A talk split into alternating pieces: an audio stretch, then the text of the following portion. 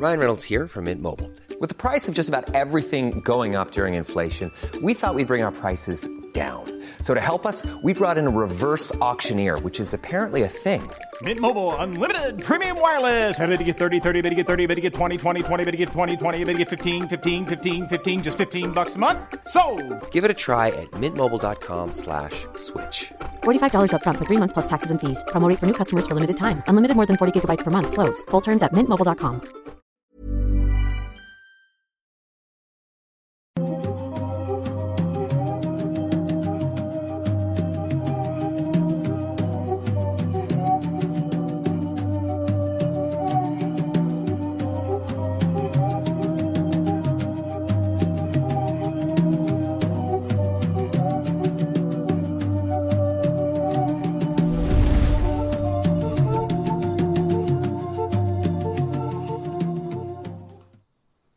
Hola, ¿qué tal? Sean bienvenidos a un nuevo episodio de Noctámbulos Podcast, otro viernes más de este bonito programa que no está en vivo.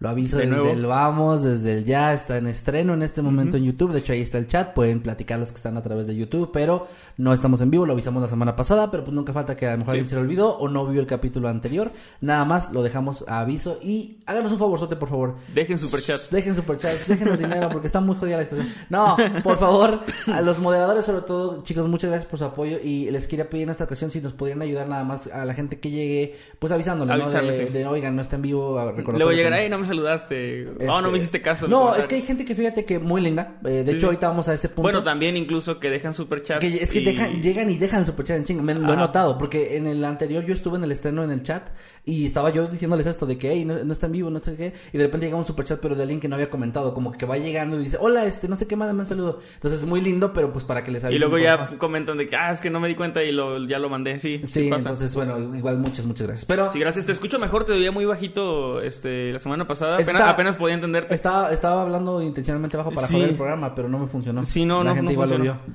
Este- Pero, no, perdón, bueno, sí, ya, ya se- se arreglaron los problemas, esperamos. La, la semana pasada sí no nos dimos cuenta porque estábamos está grabado como este episodio que mi volumen estaba un poco más bajo, ya lo hicimos pruebas de sonido ahorita, si vuelve a pasar entonces es el diablo. Sí, porque es que, es que de- era difícil. De repente me decías 1972. Yo, ¿Cómo?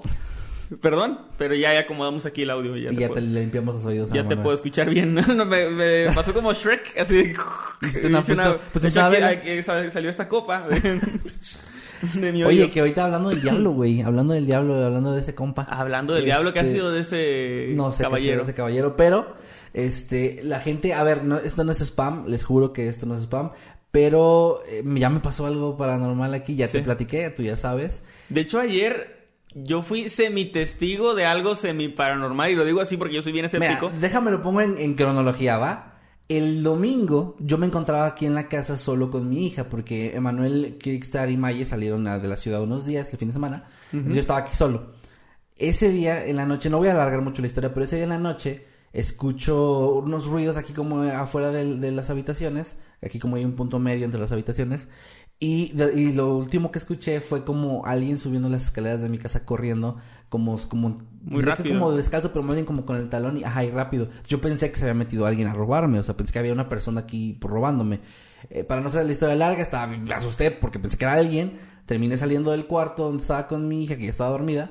Y, y pues busqué en toda la casa, no había nadie. Entonces me quedé muy sacado de onda porque es la primera vez que me pasa algo tan claro donde me doy cuenta que sí el sonido sé exactamente de dónde viene. O sea, no, no tengo vecinos en uno de los lados y también escuchan ruidos como en la casa de los vecinos. Entonces, está medio ah, raro, pero yo Sí, lo es una casa que está completamente vacía y Ajá, de repente como que como si hubiera gente. cosas. Ajá. Entonces, bueno, porque aparte las casas, estas casas, este, están como pegadas las, las paredes. O sea, yo no tengo un patio, pasillito. entre- Compartes pared. con, con los dos vecinos. Entonces, bueno, X, el punto es que escucho eso, la verdad sí me asusté, o sea, estaba como, pero más por la parte que pensé que se había metido alguien. Revisé toda mi casa, revisé todas las puertas, ventanas, todo, nada.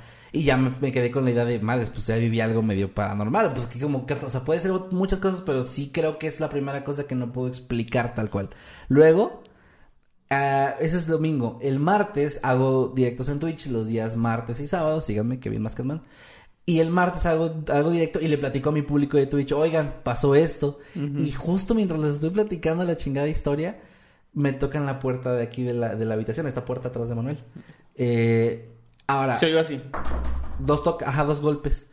Ahora, en ese momento, en ese punto, mi hija estaba dormida y yo pensé que era Maye. Salgo de aquí del, del cuarto y pregunto de qué, "Ey, pásale. Y veo que no, no es nadie. Salgo del cuarto y, y escucho que Maye está en, en el baño bañándose. O sea, escucha la regadera y me dice, ¿qué? Que no sé qué. Como que escucho que yo le hablé. Y fue como que a chinga. Y pues ya me quedé sacada. Y eso fue en vivo. Está grabado ahí, ahí clip. Luego lo, lo subo a mis redes a ver qué hago para, para que lo puedan ver. Ok, pasa eso el martes. Luego ayer ¿Me estás platicando a mí? te estoy platicando a ti y que yo, tú yo- yo te creo como, como siempre. Este, de estas cosas. Nada, es cierto, no. No, o sea, me estás platicando muy serio, la neta sí, sí. Muy sacado de onda. Ah, sí, o sea, como que yo, yo sé cuando estás jugando. Y sé que eso sí. O sea, repito, yo soy escéptico, pero. mm, sí te pasó algo. O sea, sí escuchaste algo y sí te asustaste. No, y ahí está el clip, güey. O sea, lo Sí. bueno es que tengo un clip de Hay un vivo. clip de eso.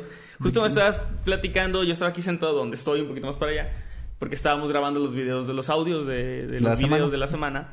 Y entonces tú sales, Maya está este, con tu hija, está platicando, bueno, como hablándole, diciéndole algo, ¿no? Eh, jugando con ella. Y de repente se, se escucha que Maye, o al menos me pareció que era la voz de Maye, diciendo, carajo. Yo- ver, así como hecho- cuando, cuando, o sea, carajo, como no es una expresión muy común, pero imagínense que estoy así, se me resbalan las llaves y digo, carajo, así como que un para ti, ¿no? Sí. No le, no le presté importancia. Porque, eh, pues pensé que era algo, o sea, una, sí, "Carajo". diciéndolo por alguna razón, que no suele decir tantas cosas así frente a, a su hija, o sea, como No. que trata de evitar el, el lenguaje. De hecho, eh, tú así. estabas sentado un poquito más atrás de donde estás ahorita, porque acá está un escritorio como en la otra esquina de la habitación. Y yo estaba saliendo en ese momento. Yo iba saliendo del Sí, cuarto. justo iba saliendo, entonces y también yo lo no- escuché cerquitita de mí. O sea, como que fue Maya, ¿no? Que estaba en el cuarto que está aquí al lado. Sí. Entonces, Entonces, dos tú- lo entonces en ese momento, o sea, no pasaron ni un segundo o dos cuando le preguntas de qué, qué pasó, ¿no? Por, Ajá, por eso. ¿por y dijiste yo carajo? seguía en lo mío, yo seguía editando un guion, creo. Porque pues es, o sea, es como si escucho a alguien decir, este, pásame un vaso de agua. o sea, Es como, Ajá, no, no, no es algo, no es algo raro. Pero lo raro viene cuando Maye, toda asustadilla, te dice que ella no, dicho, no dijo nada. O sea, que ella no...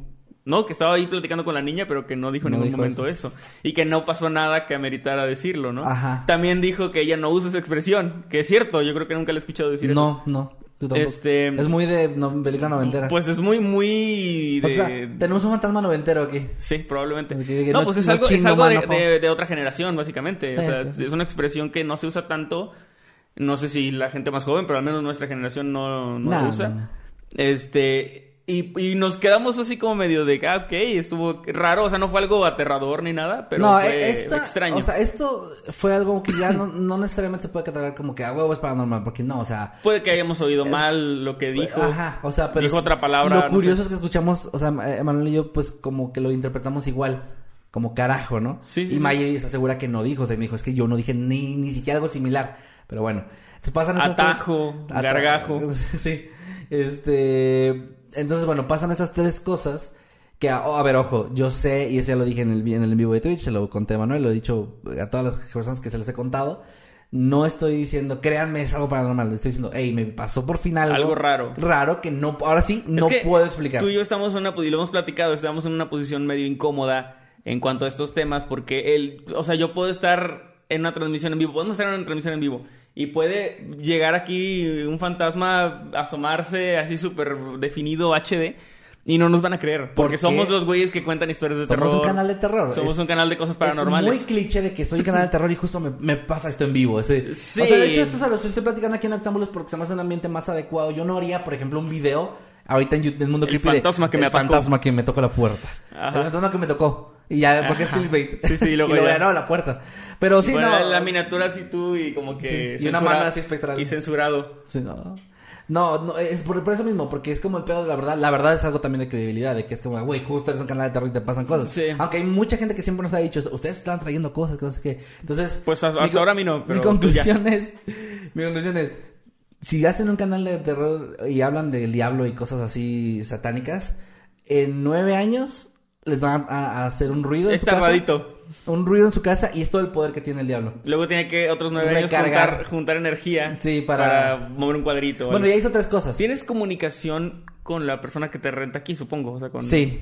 Porque le podrías preguntar así de, oiga, sea sincero conmigo. ¿Sabes por qué no quiero? ¿Por qué? Porque sí le dije que trabajaba de algo de... Ah, Entonces no quiero que el güey diga, este pendejo te atrajo cosas, porque quién sabe que te creyente sea de, de esos temas. ¿Quién sabe? Pero a mí se me haría interesante de que, oiga, así sinceramente, no pasa nada aquí y, y que te diga, Ah, escuchaste lo de las escaleras. Ah, escuchaste lo del carajo. El carajo. No, ¿sabes qué voy a hacer cuando ya me vaya? Cuando ya no voy a rentar aquí, ya que me vaya, ahora sí le voy a decir de que, oiga, una pregunta nada más. En fuera casualidad a otros enteros o cuando usted vive aquí, bla, bla, bla, ¿no? Y ya contarle. Porque mire, sígame en Twitch. Va a decir, ah, sí, yo aquí me morí y se desaparece. A la verga. y yo, no, aquí le he estado pagando. El buzón lleno de, lleno de sobres de dinero, güey. Chingada. No me regresa mi depósito, ¿verdad? Te regresas. Así me quiere regresar con el dinero en la mano así con el depósito y se desaparece. El dinero también era fantasma. Y yo, carajo. Pero bueno, ya, esa es toda la anécdota. Este, ya estoy tomando mucho tiempo del programa, pero quería contarla porque se me hizo pertinente y porque acaba de pasar. Y otra cosa también relevante, ah, para mí y para mi familia, nada más, que es que el sábado cumpleaños, mis, ya voy a cumplir 28 y ya me dijeron Sí. también los chicos de Twitch, tengo pocos días para irme como una leyenda, güey. Ok, sí, estoy, es estoy, No- estoy considerando seriamente tener, o sea, tener una carrera súper así cabrona en los días que me quedan, Ajá. hacer algo bien cabrón y luego, y luego hacer la Pues te queda un día. Es que, pu- bueno, es que hoy, ahorita se está estrenando esto en viernes, ahorita es jueves. Ajá. Me queda, un- sí, un día nada más. Sí, sí, te queda un día. Pues tengo 24 horas, güey. Estoy como en, ¿sí? A Para, irte como una leyenda, yo ya no alcancé. tengo que hacer algo así, como, ¿qué, qué, qué canción escribo? ¿Qué hago? ¿Qué? a ver qué pasa. Pero bueno, ya con eso empezamos así los temas. Ahora sí. sí. Ahorita leemos los superchats, yo creo que entre tema y tema, leemos los superchats que nos dejaron la semana pasada, les recordamos no estamos en vivo, los superchats que dejen el día de hoy los vamos a leer en la siguiente transmisión, que ahora sí va a ser transmisión en vivo. Igual si quieren por ahí arrobarnos en Twitter, usar el hashtag Sí. Noctámbulos Podcast, pues ahí podemos estar al De hecho, gracias a todos los que lo estuvieron haciendo la semana pasada, porque hubo varios que nos etiquetaron en Instagram, que pusieron tweets y estaba padre porque, pues, aunque no estábamos en vivo, yo pude estar leyendo en el momento que se estaba Sí. estrenando el, el episodio. Y bueno, todo chido. Muchas gracias. De nuevo, gracias a los mods, gracias al buen meme parreño que anda ahí en el chat también recopilando sus superchats. Y nada, comenzamos. Sí, comenzamos. Excelente, pues el primer tema sería el tuyo, el que está en la miniatura y el título de este episodio. Cuéntanos, Emma. Muy bien, pues hoy les traigo una- un tema que yo no conocía. Creo que había escuchado el nombre, pero no, no lo ubicaba. Me puse a investigar al respecto. Pero al parecer es un tema muy conocido o digamos de nicho o de, o de culto entre la comunidad que les gustan las conspiraciones y todo, Ah. o sea, todo esto del... ¿Cómo se llama este que controla el clima supuestamente? Ah, Eh, no sé cómo se llama. pero ARP, que- el proyecto Ajá, ARP. que es, que es eh, una, que es una, que explo- una bomba, ¿no? Que explota algo así, que sale... Mm, no recuerdo bien cómo es. Tengo entendido que hay como un chingo de antenas y así. Ah. Eh, Ah, no, no, eso es lo de Monterrey, olvídalo. No te confundas, es que sí hicieron eso en Monterrey. No, bueno, lo del proyecto ARP, lo de este. El planeta Nibiru. Todo esto, ¿no? O sea, Ah, todas, sí, sí, todas sí. Estas, estas historias, digamos, es como parte de. Y se me hizo muy interesante. Ustedes saben que, que yo no soy. O sea, yo soy como muy crítico de, de las teorías de conspiración. Ah, hay muchas que estoy. O sea, que estoy convencido de que pues sí pueden ser, aunque de repente como que tienen, le meten ahí cierto sazón medio ¿Qué es parte? eh, Sí, es parte del saborcito, ¿no? Pero, este, hay otras que tú dices, sí, a huevo. O sea, sí, a huevo que la gente con un chingo de dinero, pues sí mueve las cosas para no perder ese dinero, ¿no? Yo siempre he Pero de eso o sea, que no, no creo que existan los Illuminati. Ajá. Pero a huevo que existe un grupo de gente poderosa Y que no sabes maneja muchos son. hilos. Y yo siempre he pensado también eso. Una vez que escuché una frase que me, me hizo se- sentir ese, ese escalofrío de, ay, güey, está más cabrón de lo que pensé. Que de, no quién me dijo, de que no, pues tú ves a estos criminales famosos, no voy a decir a ninguno. Sí. Pero un criminales famosos, ¿no? Y líderes desde organizaciones criminales, de, de etcétera. Y dice, pero pues, no, no te imaginas que siempre atrás de ellos debe haber alguien. O sea, Sí. los güeyes más peligrosos son los que nunca has visto en noticias. Ni vas a Es ver. que ellos son como la cara de la organización. Ajá, pero siempre hay un güey, o sea, siempre el más, el güey más peligroso que se te ocurra, le responde a alguien. Le Es como esta canción del jefe de jefes de los Tigres del Norte, ¿no? Que Sí. dice que, que no, como que mi Pues cara eso no la trata, ves. ¿no? Sí, dice que mi cara no la ves como en los noticieros ni nada, algo así. Está muy cabrón. Está, está muy cabrón. Bueno, te digo, yo sí que hay muchas cosas de conspiraciones que incluso están documentadas y hay otras que son un poco más tirándole a la fantasía. En este no vamos a juzgar o te voy a pedir que no juzguemos o prejuzguemos. Vamos Lo voy a a, intentar. vamos a, te voy a contar la historia. Y al final, pues ya empezamos como que a dar nuestra opinión. Porque Va. de esa forma, como que siento que no vamos. Para, para la gente que disfruta de la historia, pues no vamos a estar como metiendo tanto nuestra opinión de que, ah, es que esto no sé qué. Bueno, vamos a. Por fin vamos a cumplir el sueño a varios que comentan que dejen de platicar y solo cuentan la historia. Algo así, pero aún así podemos hacer chistes y comentar al respecto. Solo no vamos a analizar a profundidad para tirar, digamos, ciertos puntos hasta el final cuando lo, lo hagamos. Va, a ver, a ver. Muy bien. Eh, todo esto del proyecto Pegasus no inicia en este año, en el 2004, pero sí es en, el- en este, en este mismo año cuando un hombre, un abogado llamado Andrew D. Basiago, hizo una serie de declaraciones tanto curiosas como interesantes. Es un, eh, un abogado, anda en la política estadounidense, sigue vivo, o sea, es como, es una persona que está ahí. Porque también eh, les adelanto que esto tiene viajes en el tiempo y tiene ahí cosillas de sci-fi, de ciencia ficción, digamos. Ah, la madre, ok. Pero no es como casos estilo John Titor, por ejemplo, que, que nunca existió un John Titor. O sea, como que es esta persona que dice, ah, este soy yo y pone una foto. Y e, en este caso no es así. Es una persona que existe, que tiene su, ¿cómo se llama en, en Estados Unidos? Su nombre de seguro social. O sea, Mm. es una persona que está en el ojo público también, que anda en la política. Que paga impuestos. Espero. Este, estuvo a punto, eh, lo- no quiere spoiler, pero estuvo a punto o quiso ser candidato a la presidencia de Estados Unidos. Entonces sí es alguien que es como que está ahí muy presente, ¿no? Ok. Su nombre, lo repito, Andrew D. Basiago, D es D punto, o sea, como inicial. Ok. Y bueno, básicamente él dijo haber sido parte durante su infancia, para ser más exactos, principalmente, no solo esos años, pero principalmente o más fuertemente, entre 1968 y 1972, de un proyecto secreto del gobierno estadounidense llamado Proyecto Pegasus. Según sus declaraciones, este proyecto era dirigido por la defensa estadounidense y su principal objetivo era realizar una serie de experimentos extraños basados en los viajes a otras épocas, es decir, viajar en el tiempo. Él tenía, según sus declaraciones, tan solo seis años cuando comenzó a ser parte de estos experimentos junto a otros niños que también habían sido reclutados.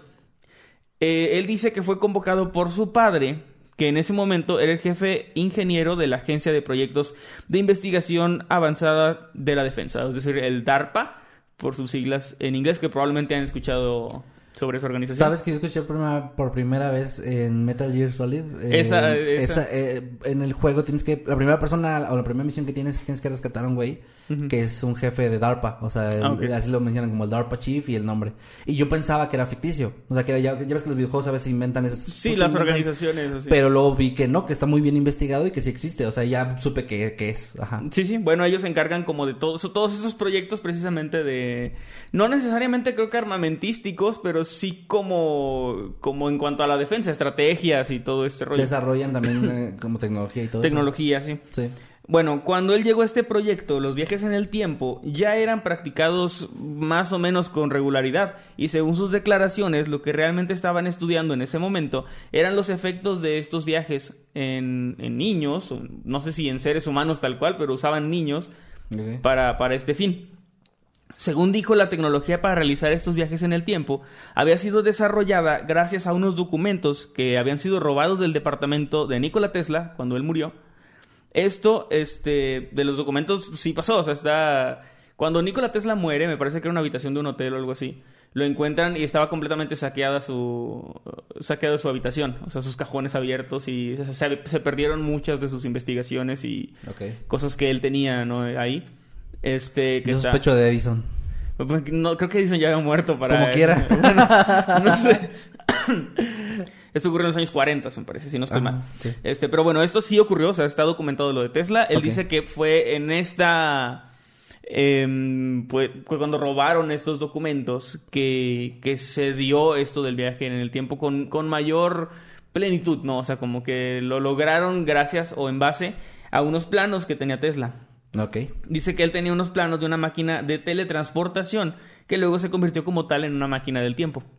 Ok. Es decir, esta máquina originalmente estaba hecha para llegar de un punto A a un punto B, pues dentro de, de- de nuestro mundo, ¿no?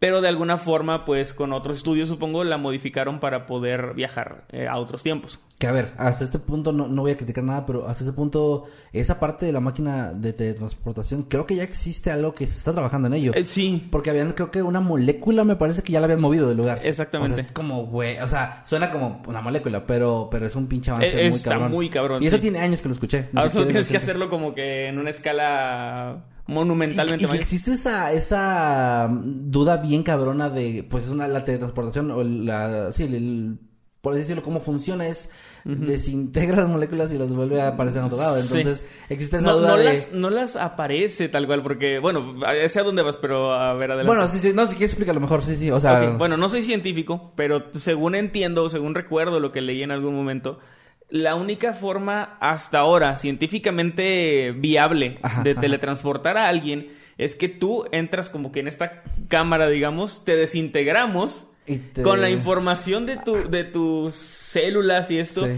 Te formamos de nuevo, pero no eres tal cual tú. O sea, el, tú dejó de existir ahí, se fue desintegrado. Simplemente es- es- eres como un clon que se vuelve a No, armar. ya en- no eres, o sea, es que, es que es eso, esa es como la cuestión de que moriría esa persona y, aparecería una persona nueva, pero ahí está también Ah, el pedo de los recuerdos y otras cosas, ¿no? Eres tú, porque en teoría, pues es. Son tus recuerdos, tus vivencias las tienes. Tienes tus marcas, tus cicatrices, creo. Bueno, no sé si es cicatrices porque es a mi nivel. Bueno, pero tienes tu información. Eres tú, pero entra todo esto del barco de Teseo, ¿no? Ajá. De que ninguna de esas moléculas, en teoría, pues son las originales. Sí. Entonces, si eres tú o no eres tú, ya entra ahí como un debate interesante. Pero pues sí, esa es la manera en la que hasta... Ahora, esto yo lo habré leído por ahí del 2009 en alguna revista científica. Probablemente ya cambiaron, ya cambió el panorama.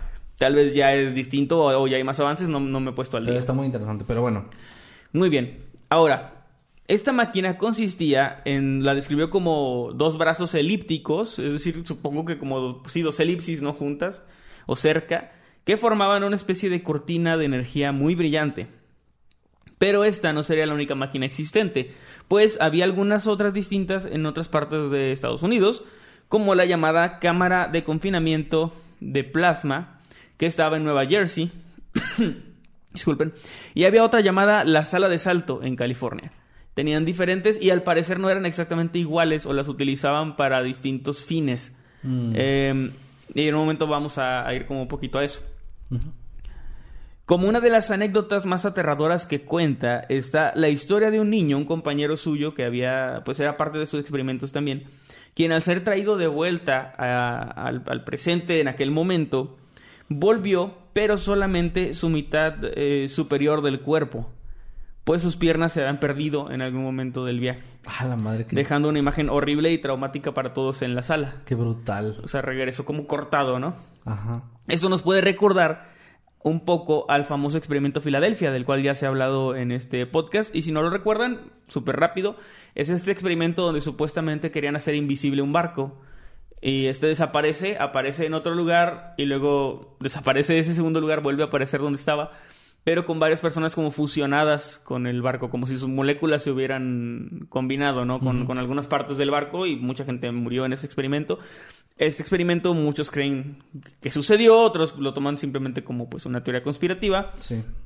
pero eh, digamos que esto va de la mano y de hecho Andrew Di Basiago también comentó que algunos de sus viajes incluyeron no solo otros tiempos, sino otros planetas, pues en más de 40 ocasiones llegó a ir al planeta Marte, como era uno de sus destinos más frecuentes, y en otras incluso pues visitó otros tiempos como el siglo XIX y la época de Jesucristo. Ah. Ahora, si recuerdan eso del proyecto Filadelfia, esto sería como, según su narrativa o según la historia, sería parte de lo mismo, porque el proyecto Filadelfia ocurrió por ahí de los 40 y esto era en los 70 y esto básicamente era lo que ya se había logrado avanzar después de eso. Entonces, para cuando esto estaba pasando, el proyecto Filadelfia era un antecedente, era algo que como que era parte de la misma Investigación. investigación. De hecho, eh, eh, esto sería o seguiría siendo el proyecto Pegasus, porque proyecto Filadelfia es el nombre que le da la gente al- a esto. Ah, es cierto. O sea, es como lo llaman así porque ocurrió en Filadelfia, ¿no? Pero el, el proyecto Pegasus sería el mismo, en, en sí, pues tú mencionaste al principio que no empezó en ese año, sino que... No, en ese año él llegó ahí, o sea, como Ajá. lo convocó su padre al parecer, como para ser parte de esto. Ajá. Pero, pero supuestamente, pues esto era una investigación que llevaba ya muchísimo tiempo porque Que las máquinas ya existían y ya sentido, estaba hecho. o sea, sí. Ahora, uno de los viajes de los cuales él dice tener pruebas es el que realizó el 19 de- al 19 de noviembre perdón, de 1863, que es el día que asesinaron a Lincoln. De hecho, existe una fotografía que es la que, la que van a ver en la miniatura, la, la que, la que pasé, donde se ve una multitud de gente. Es este, esa fotografía supuestamente es de este mismo día, y se ve un niño eh, que dice ser él. O sea, él, él dice que él es el niño en esa fotografía que estaba ahí, eh, que cuenta una anécdota de que los zapatos le quedaban muy grandes y se veía como que se notaba que tenía unos zapatos más grandes de lo normal y trataba como de no llamar mucho la atención. Pero dice que era él en esa foto. Ok. Y de esa foto hablamos al final también. Igual ahí este, la, la tenemos, no sé si, si ¿La que muestra? poner. Ujú. Sí, sí. A ver, para los que estaban aquí en YouTube, ahorita la muestro. Eh, denme un segundito. Aquí está. A ver si sale de aquí. Ahí está la fotito. La foto. Déjame nomás ver acá qué tanto se ve. No se ve mucho. Ahí se ve un poco mejor. Ahí está esta persona. Sí se alcanza a distinguir ahí. Ahí se ve, sí, está encerrada en el Y circulito. sí tiene unos zapatos muy grandes. Él, él cuenta eso de que le quedaban grandes los zapatos y bueno, ese es como el detalle que da, ¿no? ¿Y esta multitud de gente dónde están? O sea, ¿dónde, dónde fue esto? Es que no, no logré encontrar exactamente en dónde fue, porque él dice que nunca presenció el asesinato, pero esa foto es de ese día. Ok. Igual Entonces para los... podría ser como que en otra parte de Estados Unidos o ahí mismo, pero, pero, o sea, durante ese día, pero no tal cual en el lugar del asesinato. Ok. Igual para los que nos, nos están escuchando Spotify, así la podemos poner en el grupo igual de Noctámbulos para que Noctámbulos Podcast en Facebook para que vayan y la puedan eh, ver. Ujú. Muy bien. Ahora, él, como dije, cuenta que nunca presenció el asesinato de, de Lincoln, pero dijo haber viajado varias veces a ese mismo día. O sea, varias veces llegó al mismo punto en el tiempo y se dio cuenta, le llamó la atención que cada viaje era relativamente distinto al anterior, lo que lo llevó a pensar que podría tratarse no de, no de una, una única perdón, línea temporal, sino de que pudiera estar viajando a distintas versiones de, de distintos tiempos, ¿no? Ok. Perdón, al mismo tiempo, pero en diferentes versiones. Ah, como- Porque él llegaba al mismo punto, pero las cosas pasaban diferente cada vez. Entonces eso le llamaba la atención de que no es como que se, como un como algo que estuviera ya como en, en destino, ¿no? O sea, Sí, algo- digamos que sería como la teoría de los universos paralelos, o sea... Exacto, que puedes viajar en el tiempo a- atrás, pero no a tu propia línea. Ajá. Porque esa ya es irremovible, ¿no? Ajá, sí, sí, sí. sí. Viajas como a otra. Para, para hacer broma, pero no le digo broma, como Dragon Ball. O sea, en Sí. Dragon Ball así explican el viaje en el tiempo de Trunks. Sí. Que es precisamente lo que le pasa. Viajas a otra que tú puedes modificar porque realmente no la modificas, sino que en esa línea tú siempre Ah, llegaste siempre ahí. llegaste, ajá. Entonces es, y en la es tuya eso. nunca llegaste, entonces por eso... ajá. Exacto, que la verdad tiene más sentido en cuanto a por esta, esta pregunta de por qué no hemos visto viajeros en el tiempo si ya existen en, en algún punto en el infinito futuro, ¿no? Pues la Pero- fiesta que hizo este es, eh, Hawking. Stephen Hawking, sí. de viajeros. chido eso. Estuvo chido y, y como que se ve triste, güey, que está solito ahí. Sí. En la, digo, para los que no sepan, hizo una fiesta para viajeros en el tiempo, donde puso así, una fiesta, literalmente globos y todo, y está ahí sentado ahí. Y pues sí, no, Para, no para llegó comprobar nadie. si alguien llegaba así. Y pues él con eso dijo, pues ahí con eso comprobó que no existen. Pero pues sí, eh, con esa teoría eh, sería diferente, ¿no? El, Sí. el viaje. Eh, y muy bien, entonces, según lo que él comenta, porque algo que me, una duda que me surgió es por qué niños. O sea, ¿por qué escoger niños este, para, para este experimento, no? Él comenta que los niños debían ser eh, o habían sido elegidos por su capacidad innata de adaptarse a los movimientos entre el pasado, el presente y el futuro, lo que sea que eso signifique. pero Claro. bueno, ahora, con esto llegamos, hay unos puntos después, pero esa es básicamente la historia del proyecto, él cuenta varias, o sea, no voy a contarles como que cada viaje que hizo supuestamente, pero eso es básicamente lo que él cuenta, que existe este proyecto, que el gobierno lo tiene oculto, que tratan de no, no hacernos saber a nosotros, al, al público, a, a los borregos que somos, que este, existe esta tecnología, ¿no? Eh, básicamente es eso. Hay, hay algunos viajes que voy a comentar, porque ya de aquí en adelante mis notas son algunas anotaciones que hice de la historia. Ok. Ahora, eh, esto primero, ¿por qué niños? Su explicación fue la siguiente, aquí ya empezamos a despenetrar la ficción y vamos a analizarlo pues de manera, o sea, no con el afán de, de ¿cómo se dice? Joder. Pues no, no de joderlo a él ni a nadie, simplemente como de vamos a pensar un poquito como en, en esta historia, Analizarlo. analizarlo. ¿Por qué niños? Su explicación fue esta, lo que, la que les dije, habían sido elegidos debido a su capacidad innata de adaptarse a los movimientos entre pasado, presente y futuro pero no sé a qué se refiere y aparte primero dijo que era que era una investigación para ver los efectos del viaje en el tiempo y si pones a alguien que lo resiste perfectamente y que no le va a pasar nada no vas a poder como ver muchos efectos, ¿no? O, Pues sí. o poder estudiar. Además, ¿con qué antecedente dices que los niños tienen esa capacidad innata? Tendrías sí. que haber mandado ya adultos, viejos, niños, mujeres, hombres. pues a lo mejor sí lo hicieron, pero esa parte no lo dice. Ah, bueno, bueno. Bueno, es- esa es la clase de respuestas de no, pues a lo mejor sí pasó. Ah, Bueno, ahora, algo que, que me llamó mucho la atención es la fotografía, si la, si la pudieras poner. ah, claro. Porque di- mucha gente incluso vi que decía que era un niño que se parecía mucho a él. pero ese niño se parece a cualquier persona porque no se le ve la cara. O sea, es, es que como- sí, pues a ver, se ve borrosísima Está la cara. completamente borroso, puede ser cualquier. Incluso podría decir, bueno, tiene que ser medio rubio, ¿no? Pero bien podría traer un sombrero. No, güey, trae como una boina, Trae como mira, boina, ¿verdad? los, de- los demás de aquí al lado tienen boina también. Ajá. Entonces realmente ¿Sabes qué? muy Igual difícil. Hay que escribir la foto para los que están en audio, por si acaso mejor. Ok, O sea, se ven varias personas, una multitud de personas a- Pero como mucho. al fondo. Ajá. Al frente se ve un niño al centro de la foto y luego tres personas que están conversando como frente a él, pero a un, a un Igual ladito. como un niño, ¿no? Adolescente. También unos adolescentes, una persona me parece que de sombrero alto ahí a un ladito atrás como de espaldas y algunas otras personas a la izquierda caminando como en, en su en su rollo. Fotografía Y en este blanco niño, y negro como de la pues de la época del Del asesinato de Lincoln siglo que fue ajá sí pero qué año fue no sabes En 1800, eh, déjame yo no me lo sé la verdad aquí lo tengo anotado, 1863. Ok, pues para que se den una idea de la época de la vestimenta de la gente pues si el niño está como Que no sé, habría que investigar en Google si en el 63 ya había cámaras así que captaran como... oye sí buena Porque veo mucha gente en movimiento como para que se haya captado tan nítido todo. es una buena es una buena pregunta eso eh, por- y el niño pues básicamente está como con sus manos metidas en los bolsillos del pantalón y mirando hacia está posando como en un disco Sí, ándale, como que mirando, a- mirando a la no nada. sí. Y bueno, eh, a- mi problema con esta fotografía es pues que puede ser cualquier persona y simplemente dijo que fue él y los detalles que da de cómo fue su día o de, de los zapatos es algo que se ve en la foto. Y esto me lleva a un consejo que quiero darles a las personas que quieran escribir historias, que eso es algo bueno. Este tipo de historias, cuando quieres que parezca más real, lo mezclas con eventos reales. Ah, Por sí. ejemplo, el, lo de Tesla. Es cierto que cuando Tesla murió se robaron cosas y se dice que fue el gobierno, ¿no? Ajá. Entonces decir, oye, los planos que le robaron son los de esta máquina del tiempo, hace que si tú te pones a investigar digas, ah, no manches, sí le robaron a Tesla unos documentos de ahí. Por lo tanto es cierto, pero eso es una falacia, es no, o sea, no, no, por eso es cierto. hace parecer la historia más verosímil. Exactamente. Porque tienes un antecedente de no se sabe qué le robaron. Sí. Y pues bien podría ser unos planos de una máquina del Y tiempo. eso- pero. Y no eso me lleva, nada. para que no los estafen, si una persona Mm. te cuenta una historia que es supuestamente cierta, con fechas, años, nombres y todo súper exacto, tan detallado que no lo puede estar inventando, lo más probable es que lo esté inventando. Porque una persona comúnmente, o sea, tú y yo que estábamos contando ahorita la anécdota esta de las escaleras, por ejemplo, no lo recuerdas, no sabes qué hora era exactamente. No, dime las 11 algo. Sí, o, o, sea, que no- estabas viendo en, en el teléfono. No te acuerdas de esas cosas. Pero una persona que está inventándose algo te va a decir algo como...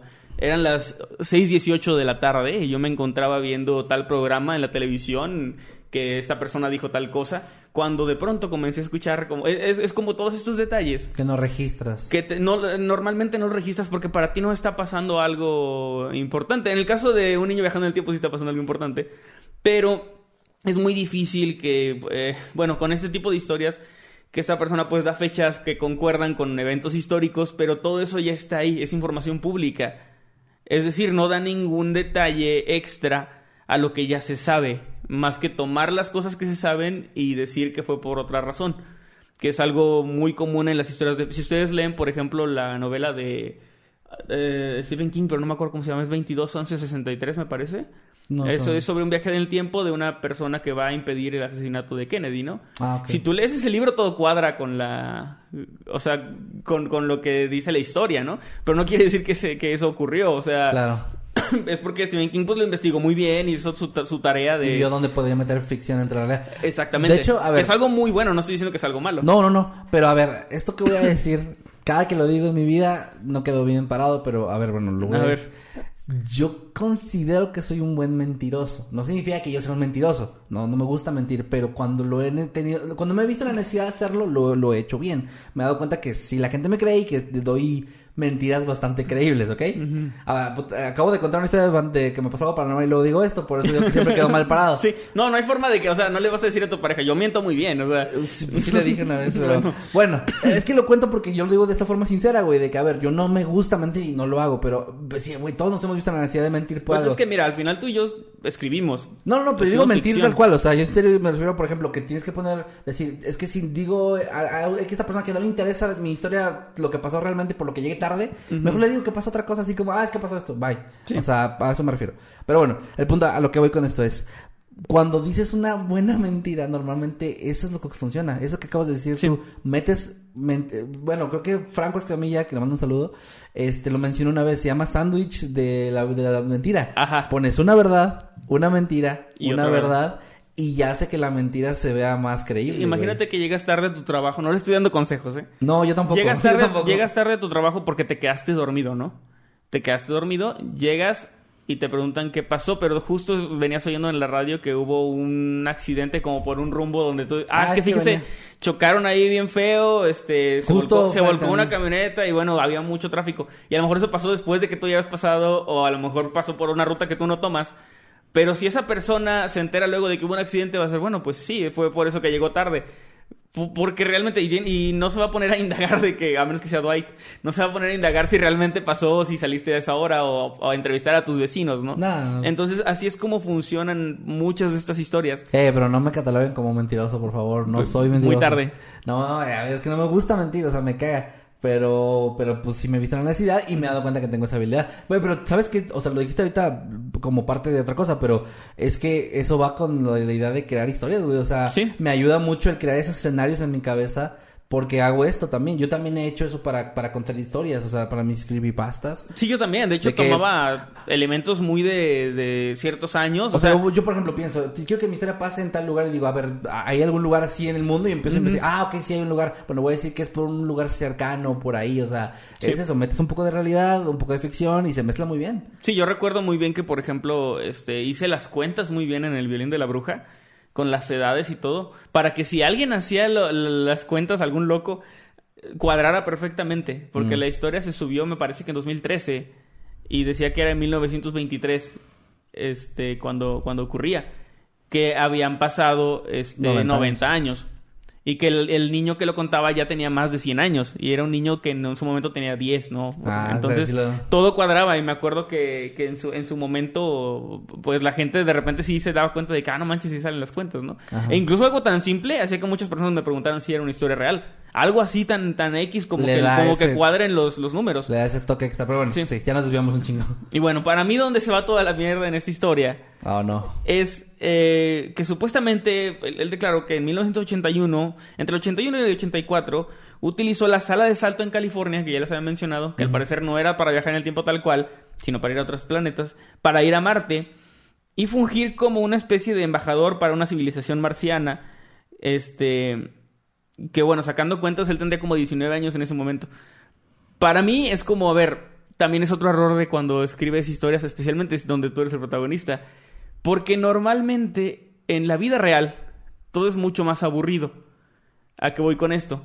A lo mejor yo puedo viajar en el tiempo, pero lo más probable es que no me encuentre nadie famoso. Y que no me encuentre... Porque está súper difícil. O sea, es como salir ahorita a la calle y encontrarme a alguien famoso. Que alguien llegue aquí. al- Tendría que yo saber exactamente dónde está y buscarlo. Pero luego ves estas historias de que, ah, sí, viajé en el tiempo y me puse una peda con John Lennon en un bar. Y es como que, a ver, güey, pero Ni la gente que vivió en la época ya no se ponía pedas con John Lennon en un bar. Exactamente. Entonces pasa mucho esto de que justo él es el embajador con una raza extraterrestre en Marte a los 19 años, siendo él parte de un experimento, porque en realidad no era como ningún... O sea, se supone que lo tenían como parte, como un conejillo de indias y no como un diplomático al que puedes enviar a hacer este tipo de ¿En cosas. qué año dijo esto? Entre el 84, y- o sea, como que fue varias veces. No, entre el pero ¿en qué 81 y año 84. dijo? O sea, 2004. Ah, me sorprende un poco porque para ese año ya sabía que en Marte no era la superficie eh, apta Eh, Él para- dice que es respirable, de hecho, en un momento más lo Ah, o sea, él va en contra de lo que ya se Sí. estableció. Ok, ok, ok. Este, Pero está bien, o sea, no, a ver, vaya, no estoy criticando esta parte porque entiendo que puede ser parte de la historia decir, están diciendo que no es respirable. puede pero que haya pasado. Se encontró con Barack Obama también en, en ese viaje, pero bueno, este... no, sí, dice que vio a Barack Obama ¿En dónde? en este viaje a Marte, que también fue para allá. O sea, que Obama es En el 84. alien sí. o... No, pues como que también andaba en ese... Ah, también andaba ahí. O Sí. sea, chill. Sí, sí. Eh, su declaración, lo, o sea, voy a citar lo que él dijo. Sí, sí, sí. Nos subían de a 10 a un ascensor que durante unos 15 minutos cambiaba de forma y cuando se abría la puerta estábamos en una base espacial en Marte. Mm. Y bueno, él dijo que este planeta era un desierto con olor a waffles quemados y que era habitable por humanos, solo que un poco difícil de respirar al principio, como si se estuviera en el pico de una montaña muy alta. Dice como que hacía oxígeno, pero es como que leve. Ahora, él dice que el gobierno oculta esta tecnología. Esto, esto me pareció muy curioso porque vi viendo esta historia, pues me topaba con comentarios, ¿no? En videos, en blogs de gente que apoyaba mucho esto o que lo, que lo, lo descartaba. Pero algunos de los que apoyaban la teoría de que el gobierno nos oculta esta tecnología de teletransporte comentaban lo siguiente y me llamó mucho la atención. El gobierno oculta esta tecnología por motivos económicos, ya que dar a conocer la teletransportación, los vehículos a gasolina y eso quedarían obsoletos y al no ser necesarios para viajar a otros países o planetas como cohetes espaciales, pues se les acabaría el negocio de los transportes. E iniciaría el negocio de la teletransportación. Porque tú podrías elegir, ¿quieres ir en avión a Japón y pagas, no sé, 40 mil pesos? Ese tipo O quieres pagar 150 mil pesos y vas en teletransporte. En barco. E, ese tipo de, de, comentarios, ese tipo de, argumentos son, se quedan muy fácil cuando es ves que siempre ha existido cosas que reemplazan otras cosas. Y que ni siquiera las terminan por reemplazar. O sea, es como decir, no, es que quieren eh, ocultan la tecnología de, ah, de vehículos que se mueven con motores eléctricos porque... ¿El carbón, güey? Porque el, el, el, negocio de los caballos jalando carretas es muy redituable. El negocio del carbón, cabrón. El carbón, sí que valió madre. De o sea, sigue habiendo trenes, güey. No, y ya hay trenes eléctricos. Pero sigue habiendo trenes. O sea, el tren como transporte no fue sustituido, se fue modernizando. Pero el tren continúa desde hace más de 150 años.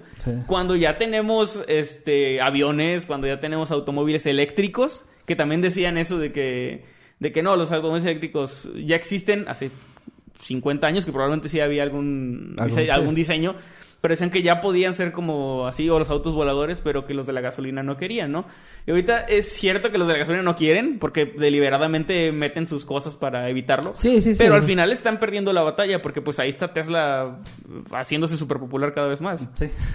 Sí, o sea, a ver, no, ajá, sí, siempre como que me resuena mucho de no, no quieren porque nos quieren mantener en, este, en, la oscuridad, ¿no? Cuando la televisión inició decían que iba a acabar con el cine. La gente ya no iba a ir al cine porque pues en su casa podía verlo. Cuando el streaming llegó decían que iba a acabar con el cine también. Y la verdad el cine ha resistido bastante. O sea, mucha gente el año pasado estaba diciendo que el cine ya iba a morir por la pandemia y todo ese rollo. Y no. Y apenas volvieron las salas y están llenas. O sea, realmente es, es, muy complicado. No, no funciona. No es así de simple como de... O sea, te decía, se va a acabar el negocio, lo dicen como si la teletransportación fuera a ser gratuita. Como que iba a haber un parque con sus teletransportadores y ahí llegas. No funciona así. No, no, y sería bien caro y sería... y quien tenga la patente, pues va a hacer negocio con ello. Claro, no, no, tiene sentido. O sea, ese argumento Puedo entender otros argumentos. Lo ocultan por... Ok, pero ese sí se me hace una mamada. No, es que no, no, no tiene... No, no tiene lógica. Es... Con todo respeto a las mamadas. pero no, no tiene lógica eso de que nos quieren mantener ignorantes. Es como que, güey, ahí está el internet con un chingo de información de un chingo de cosas. Incluso tú que te sabes esta conspiración, sabes la conspiración. Es, decir, es, que nos quieren mantener, pero, pero estoy eh, hablando de la conspiración completa. Ajá. Pero me sé detalles con nombres y fechas de quién controla el mundo. Ajá. Pero ellos no quieren que sepas. ¿Qué es lo que te decía ahorita al principio de los Illuminati, güey? O sea, de que el pinche, lo has dicho tú varias veces también, el pinche organización súper secreta que todo el mundo conoce. Sí. Y que todo el mundo sabe quiénes son sus miembros. más pendeja del mundo. Porque, o sea, la organización secreta más de mierda, o sea. hay, hay ahí en internet, güey, los rituales de iniciación de los Illuminati. ¿Sabes quién, cuál es una organización? No sé qué, pero una organización que sí mantiene, los masones, por ejemplo. Sí. Esos güeyes no se sabe bien qué hacen, o sea. Y, y si tú le preguntas, ¿eres masón? Sí. Ajá. sí, pero no se sabe tan bien qué onda. Tienes que estar ahí. Ajá. Entonces, eh, ahí es donde sí dices, pues ahí, claro, pues a eso sí están ocultando sus cosas. No los Illuminati que sabemos todos de ellos. O sea, no Bueno, ya para cerrar con broche de, oro y para reforzar un poco la credibilidad de ese señor. Este, pues él trató de hecho de ser candidato de, la presidencia de Estados Unidos en el 2018 cuando estaba, cuando ganó Trump. Estaba como queriendo competir con él y con no me acuerdo quién era el otro que estaba. No, pues era Hillary, era Hillary. No, pero había otro, ¿no? Eran, tres, ¿no? No, no, es que en realidad son dos partidos, pero ah, creo que él quería ser candidato. O sea, como que ya ves que hay como que varias personas ahí. Ah, bueno, entonces sí fue Hillary. Bueno, y él, él decía, entre leí una entrevista de él con la BBC, me parece. No sé, la BBC, porque ese es de Londres. Pero bueno, era NBC. No sé, pero era, era, un medio, no era una entrevista escrita. De ahí saqué este extracto. Eh, quería ser candidato a la presidencia de Estados Unidos y entre sus propuestas estaban dar a conocer esta tecnología de Tesla para los viajes en el tiempo. Y también algo porque también era ecologista o es, le importa la, la fauna este, poner a pie grande en la lista de especies en peligro de extinción. Pues claro, porque solo hay uno. Sí. No, no hay, no hay solo uno, porque él cuando tenía cuatro años, ah, claro. en, este, en, esta, en, esta, en, esta, misma entrevista cuenta Y lo voy a citar. Cuando tenía cuatro años, en agosto del 66, estaba en el lago Saca- Sacandaga, en las montañas de, y perdonen mi pronunciación, Adirondacks. Adirondacks. Nunca lo vi en mi vida. Ok. Y en, en el estado de Nueva York. Y me encontré con pie grande. Salí, a- salí al retrete y había un macho adulto de probablemente entre 30 y 40 años de edad. Y un hijo bien pequeño. biólogo el cabrón a los cuatro años. Y un hijo, eso voy. Y un hijo, o sea, una cría de 5 años más o menos como él. Porque todos a los 4 años podemos calcular la edad de un adulto. Y además de un animal que, o sea, De un adulto animal cubierto completamente de pelo. y puedes calcular porque ya ves que como los perros de cuatro años se ven igual que los humanos de cuatro años y los, simios también y los, o sea, claro que puedes calcular a la edad. Así Sí, de que- es- eso se los a ojo, cosas. a ojo de buen cubero. Así a bote pronto. bote pronto. Tiene 30, 40 años este pie grande, ¿no? Este, a eso, eso es lo que voy con este tipo de historias. Dar demasiados detalles te hace ver que, pues, para empezar, ¿quién se acuerda claramente, o sea, clara, claramente de lo que vio a los cuatro años y está seguro de que eso vio? O sea, es muy complicado, sí se puede, pero no con un detalle tal a calcular la edad. O sea, yo, yo varias veces he dicho que me acuerdo de muchas cosas de mi infancia, de cuando tenía dos años, de cuando tenía tres años, incluso. Me, me acuerdo de muchas cosas de mi abuelito que, lo, que murió cuando yo tenía dos años. Tengo recuerdos, pero son cosas difusas, o sea, como imágenes muy, muy Y sabes leves. que ya es entre lo que realmente recuerdas y lo Y que lo te que han me dicho y que dijeron. tú reconstruyes, ¿no? Exactamente. De que has visto una foto de él y sí, sí era él, pero a lo mejor... pero recuerdo cosas muy, muy este, leves. Sí, sí, y además, jamás podría yo, en base a un recuerdo, describir a mi abuelito, incluso. Aunque lo he visto en fotos. O sea, es como muy difícil que yo pudiera dibujarlo y decir, ah, pues era así, ¿no? Claro. Entonces, la tenía verdad. entre, tenía para, entre, mí, entre tantos y tantos años. para mí, pues sí, me parece, te digo, una historia muy interesante porque no la había escuchado. No, claro, Pero sí. ya que la. O sea, siento que se cae a pedazos en cuanto la empiezas a analizar un poquito. Sí, pues bueno, igual este, este tipo de historias siempre, siempre, siempre tienen esta, esta magia que a mí me gusta, que es, pues ustedes pueden creer lo que ustedes quieran creer, la verdad. O sea, es- aquí estamos dando nuestra opinión nada más, eh, argumentada, pero eh, cada quien puede decir, bueno, Sí, yo no, y este señor tiene ahí un par de libros por si los quieren leer. No, no, no los anoté, pero estaba viendo que tiene. Publicó en 2008 algo donde platica de esta historia, por si quieren saber. Y si no, en Estados Unidos hacen muchas convenciones de, de ovnis y Ah, de sí. conspiraciones a las que él va y da sus pláticas. Pues claro, ahí junto al Mausan. Sí. Junto Es- a Carlos Trejo, ese. Este. Pues bueno, eh, la verdad es una buena historia. O sea, como historia me, me parece muy, muy chida. Lo que siempre también me resuena de este tipo de, de conspiraciones donde una persona tiene esa información y na- el gobierno no quiere que sepan, pero, pero me van a dejar decir todo lo que yo quiera. y está vivo y. Y estoy vivo y puedo decir lo que... Y nunca me han censurado ni nada. Este, bueno, supongo que a lo mejor tiene que ver con eso de que no me dejan ser presidente. No sé si dijo eso. Mm, no pero, pero bueno, es esto de que es un proyectos ultra secretos que el gobierno sí te deja que digas, pero hay gente que tiene información como el güey este del Wikileaks que no tiene nada de conspiraciones, es cosas más cabronas en serio. Ajá. Y ese güey sí lo andan persiguiendo y tuvo que escapar del país y la Sí, chingada. lo querían meter a la cárcel. y. Ajá, pero este güey que tiene un proyecto de viajes en el tiempo, él, no, déjalo. No. Déjalo, nos ha dado mucho. Sí, no, no, y. Este Epstein, o sea. Ah. En su celda, ¿no? Sí, sí, sí. En su celda súper segura, o sea, sí, sí, sí, sí. A este güey no hay pedo. Pero bueno, bueno, repito, que quien puede que lo quiera. Nada más que sí, sí, es, es una buena historia, pero sí, la verdad, tiene estos elementos que son fáciles de, pues, de ir ahí desentrañando hasta que te das cuenta que no tiene mucho sustento. Pero es que es eso, güey, eso que dices. Definitivamente es eso de, de dar de más. Sí. Que, a ver, regresando a mi, a mi yo mentiroso, eh, eh, eso he notado cuando la gente miente. Sí, que es demasiado. de- Para empezar, te empiezan a dar explicaciones que no pediste. Exacto. Cuando alguien está mintiendo, y ese es un, un- un consejo, ese sí es un buen consejo. Un consejo que les doy. Dense cuenta, porque son amigos mentirosos hoy. Eh, dense cuenta cuando alguien les está dando demasiada explicación. O sea, que tú le dices, oye, por- no sé, ¿qué onda, güey? ¿Por qué llegas tarde? Ah, lo que pasa es que no sé qué. Y es que luego, güey, y no, y No, es que rato- ni siquiera tienes que preguntar. Oh, yo ajá. llego y, güey, perdón, llegué tarde porque te empieza a dar una historia de Y media yo, hora. ah, ¿no? pedo. No, güey, pero es que en serio, porque no sé qué, te tratan de convencer. Sí, es que lo, lo más común, por lo que llegas tarde, es me quedé dormido, había mucho tráfico, eh, o se me olvidó, ¿no? De hecho, ¿sabes que Había como, esto es en serio, en serio, en serio, o sea, ya no es mi opinión. Creo que había como ya un estudio eh, de comportamiento humano, de psicología, de que cuando quieras sacarle más información o, o la verdad a alguien, no digas nada. Ajá. O sea, cuando alguien te está diciendo, te está explicando algo, no, no digas nada, quédate callado. Y eso es un pedo que te presiona como, o sea, tu cerebro es como, ¿qué, pedo? ¿Por qué no me contesta nada? Y, y tratas de rellenar más y le sacas más información que preguntándole directamente. Sí, que preguntando algo. Porque cuando le preguntas a alguien le das esta, esta, o sea, tiene como esta parte de escudo de dar una respuesta. Que te puede como formular una respuesta, pero cuando no, te empiezo a decir yo, güey, es que no sé qué, esto y esto, y tú te quedas que yo como que madres, que digo, y empiezas a, a rellenar los espacios y ahí ya empiezas a soltar verdades o cosas que pues no, no pensabas decir, ¿no? Pero Sí. bueno, ya nos desviamos bien cabrón. Pero estuvo muy interesante, gran tema, gran, gran tema, me gustó muchísimo, la verdad. Eh, ya, ya hacía falta traer conspiraciones a... Sí, a mí no me gusta mucho por lo mismo de que me pongo como en ese plan de, ah, es que... Pero me, gust- me pareció interesante. Sí, bueno, igual ahí déjenos sus comentarios. Recuerden que pueden utilizar el hashtag que está aquí arriba de Manuel, eh, si están viendo YouTube, eh, Noctámbulos Podcast, en Twitter para ponernos sus opiniones, que, o si ya habían escuchado este tema, este caso, qué opinan, qué algo que quieran agregar, etcétera. Siempre serán bienvenidos sus comentarios. También gracias a los que están ahí en el chat, en el estreno de YouTube. Muchas, muchas gracias. A los que nos escuchan a través de plataformas de audio también, de verdad, gracias por su apoyo. Recuerden darnos un follow para llegar a más gente y que este podcast pues siga creciendo. Y pues nada, este, vamos a leer los superchats Sí. eh, que teníamos pendientes de la semana pasada. Déjenme, voy abriendo, perdón. Este, muchas, muchas gracias. Les recuerdo, de nuevo, no estamos en vivo. Les recuerdo a los que dejen superchat o hayan dejado superchat, no se preocupen, les vamos a leer con muchísimo gusto. Sería, pues, para la próxima semanita.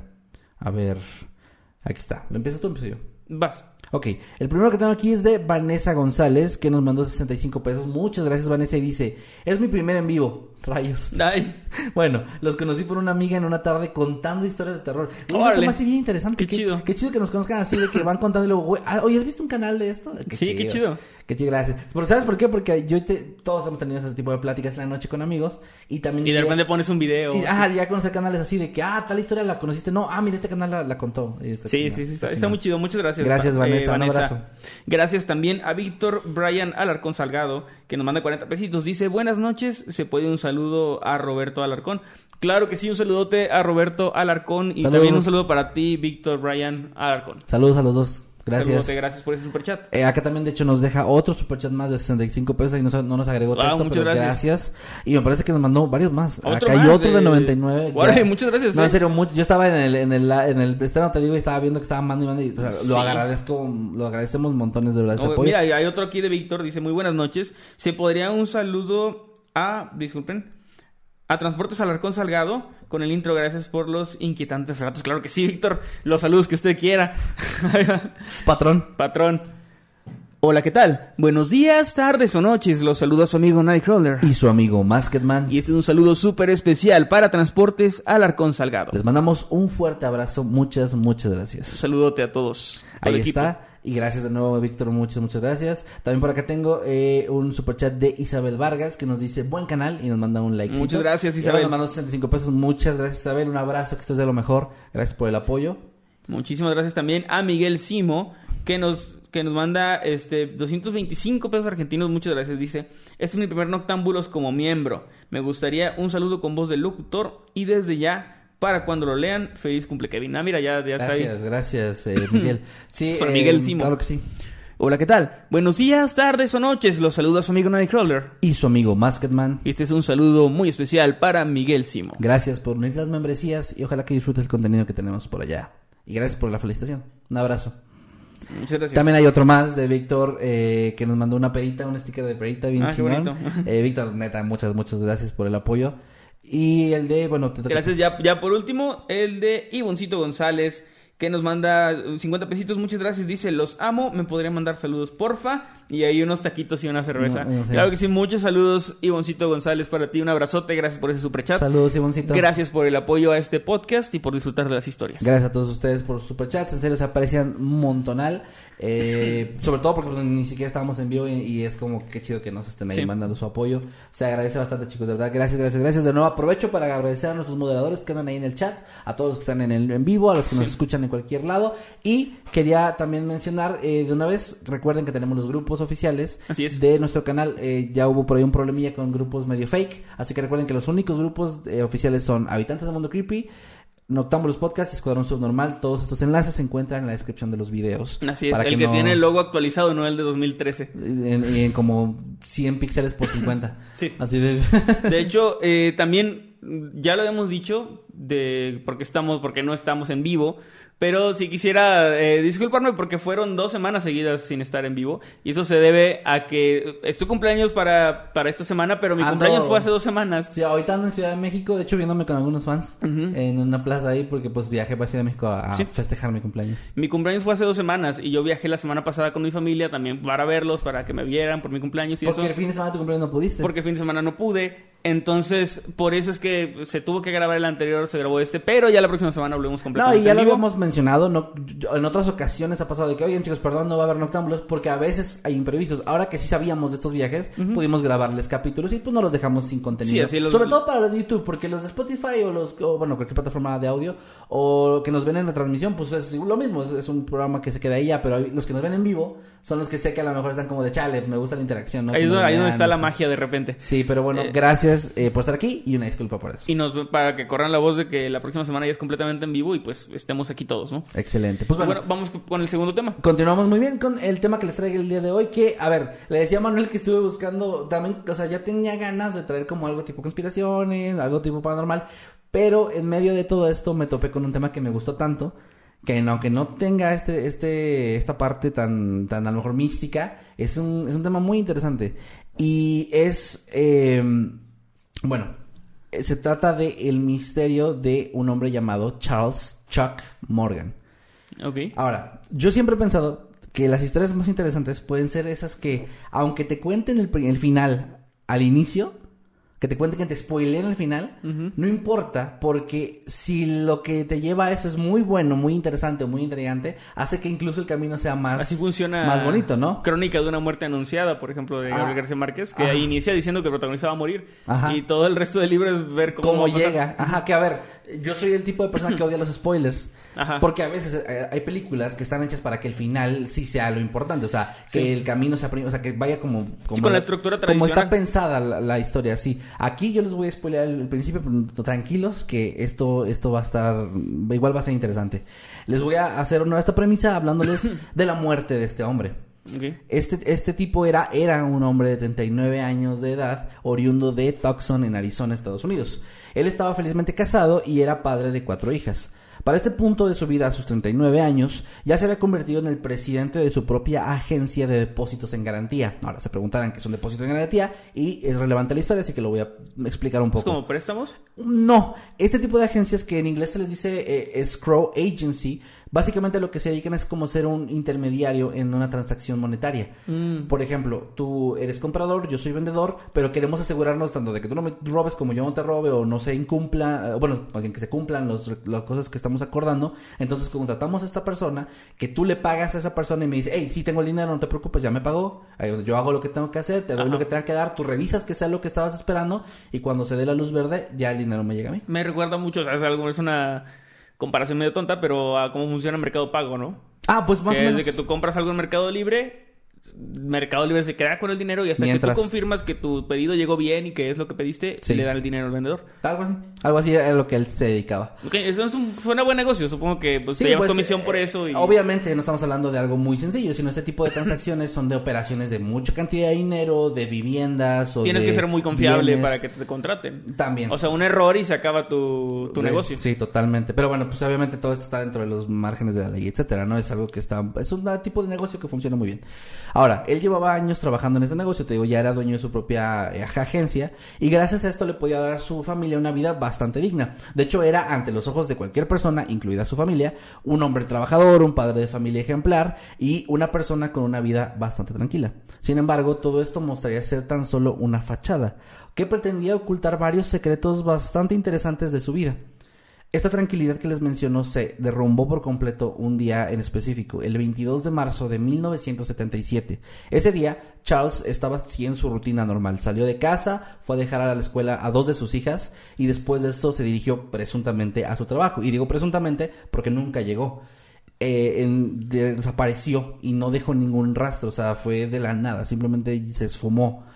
Esa mañana, eh, de perdón, más tarde, ese día, su esposa Ruth se percató de la ausencia de su marido y cuando ya habían pasado las 48 horas eh, de- desde que ya no tenían contacto con él, ella realizó la denuncia correspondiente a las autoridades, quienes empezaron su investigación pertinente.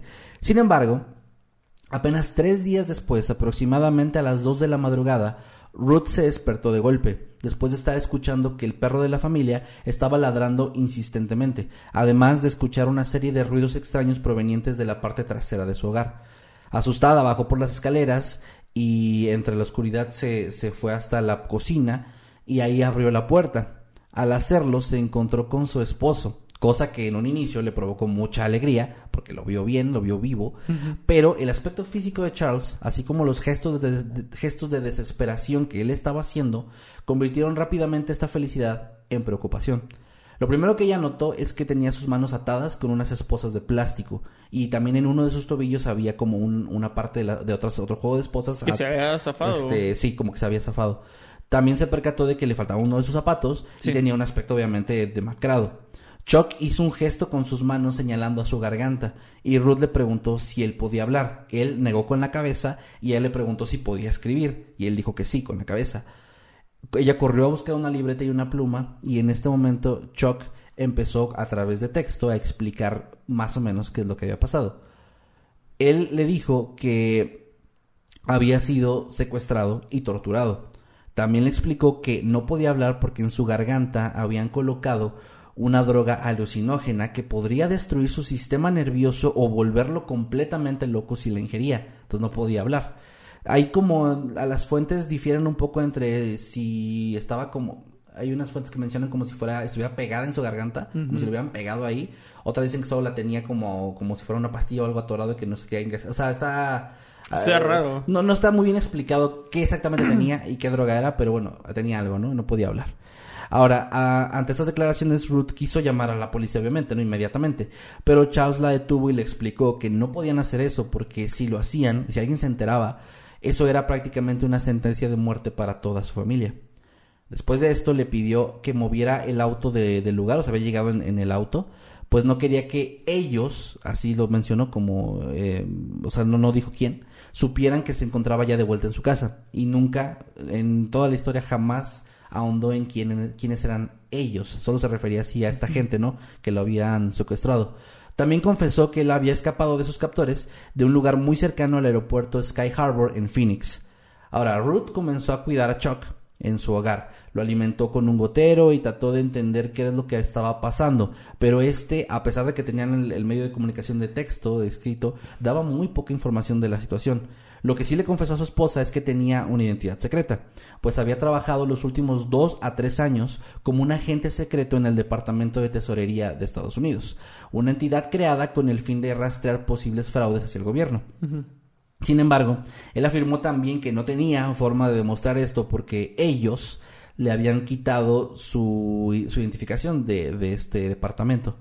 Al paso de una semana, Morgan comenzó a recuperarse, volvió a hablar, empezó a interactuar con más personas y parecía encontrarse mejor, pero algo ya había cambiado en él. Se volvió justificadamente una persona muy paranoica, que todo el tiempo estaba observando por la ventana, como viendo quién seguía sus pasos, cambió sus rutas para el trabajo, nunca iba a su trabajo utilizando el mismo camino y am, solamente él quería ir a dejar a sus hijas a la escuela y recogerlas y le dio la instrucción a la escuela a los directivos que por ninguna razón y bajo ninguna circunstancia se fueran sus hijas con alguien más. O sea, estaba ya realmente muy, muy paranoico. Además, empezó a portar un chaleco antibalas todo el tiempo.